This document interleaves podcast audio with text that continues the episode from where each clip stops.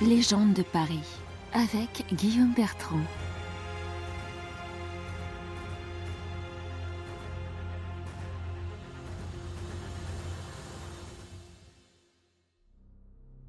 Comme point final à la destruction de l'ordre du Temple, le 18 mars 1314, ou le 11 selon les sources, les derniers dignitaires templiers, dont Jacques de Molay, sont conduits à Notre-Dame sur l'échelle de justice afin qu'ils réitèrent leurs aveux de culpabilité, entendent leur sentence, la prison à perpétuité et fassent amende honorable.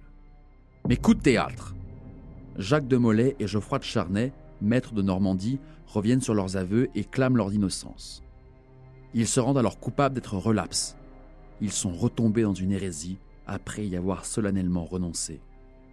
Les relapses étant condamnés à mort, Philippe le Bel les livre aux flammes dès le soir même, sur l'île aux Juifs, ancien îlot de la Seine ayant servi de lieu d'exécution contre les Juifs au temps de Saint-Louis, rattaché au reste de la cité par le pont Neuf à la fin du XVIe siècle. Au bas des marches du square du Vergalan, en vous retournant, vous verrez une plaque au mur indiquant à cet endroit, Jacques de Molay, dernier grand maître de l'ordre du Temple, a été brûlé le 18 mars 1314. Geoffroy de Paris, un clerc chroniqueur du palais, est présent lors de l'exécution, nous a laissé le seul témoignage écrit de la scène. Le maître qui vit le feu près s'est dépouillé immédiatement sans peur et se mit tout nu en sa chemise.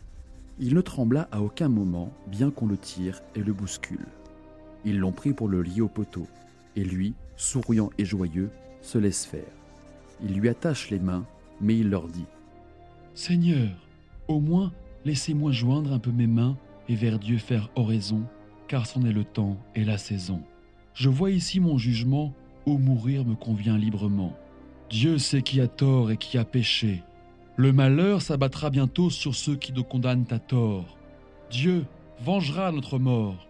Seigneur, sachez que, en vérité, tous ceux qui nous sont contraires par nous auront à souffrir, et en cette fois, je veux mourir. Un autre chroniqueur florentin affirme que des religieux auraient récupéré des ossements calcinés afin de les conserver sous forme de reliques dans des lieux saints. Au même moment, à Paris, éclate le scandale de la Tour de Nesle, affaire d'État au sein de la famille royale où les trois brus de Philippe le Bel, future reine de France, sont accusés d'adultère.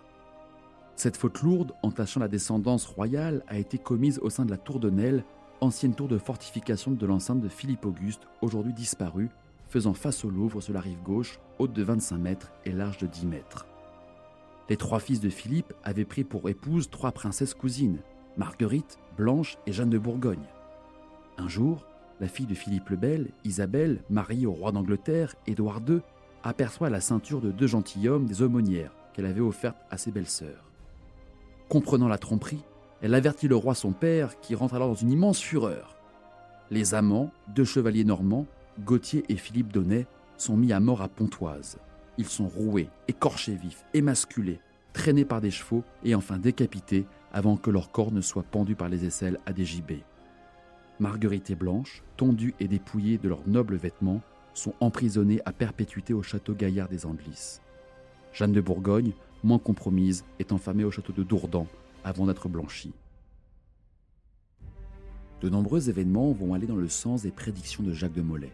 Le 20 avril 1314, soit 32 jours après l'exécution, le pape Clément V succombe subitement, rongé par un cancer de l'intestin, intoxiqué par les émeraudes pilées prescrites par ses médecins.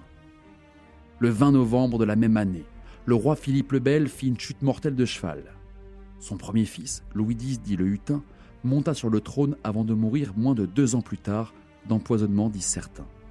Sa nouvelle femme, la reine Clémence, accoucha en 1316 un fils nommé Jean dit le Posthume, carné après la mort de son père et qui mourut cinq jours plus tard. Le deuxième fils de Philippe le Bel monta alors sur le trône sous le nom de Philippe V, dit le Long, régna six ans et mourut en 1322 après n'avoir engendré que des filles. Charles IV, dit le Bel, dernier fils de Philippe le Bel, régna six ans également et mourut après ses deux fils en 1328 à la surprise générale, et, en un temps record, la branche directe de la dynastie des Capétiens venait de s'éteindre, déclenchant au passage une terrible guerre de succession, la guerre de Cent Ans. Car le roi d'Angleterre, époux d'Isabelle, revendiquait la couronne de France pour leur fils Édouard III, petit-fils de Philippe le Bel. Par égard à la loi salique empêchant la transmission de la couronne par les femmes, celle-ci échut à la branche des Valois qui régna de 1328 à 1589. Une dynastie puissante qui s'éteint, une chute de cheval, l'adultère des brus du roi, la mort précoce et étrange de plusieurs monarques ont laissé penser à une véritable malédiction des Templiers.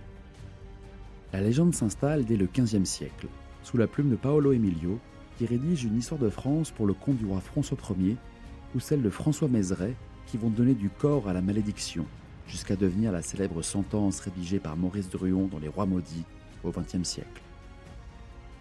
Cette œuvre et ses adaptations télévisuelles de 72 et 2006 immortaliseront la malédiction des Templiers. Pape Clément, Chevalier Guillaume, Roi Philippe, avant un an, je vous cite apparaître au tribunal de Dieu pour y recevoir votre juste châtiment. Maudit Maudit Maudit Tous maudits jusqu'à la treizième génération de vos races Découvrez toutes les légendes de Paris par Guillaume Bertrand aux éditions Webedia Books et écoutez les épisodes du podcast sur toutes les plateformes.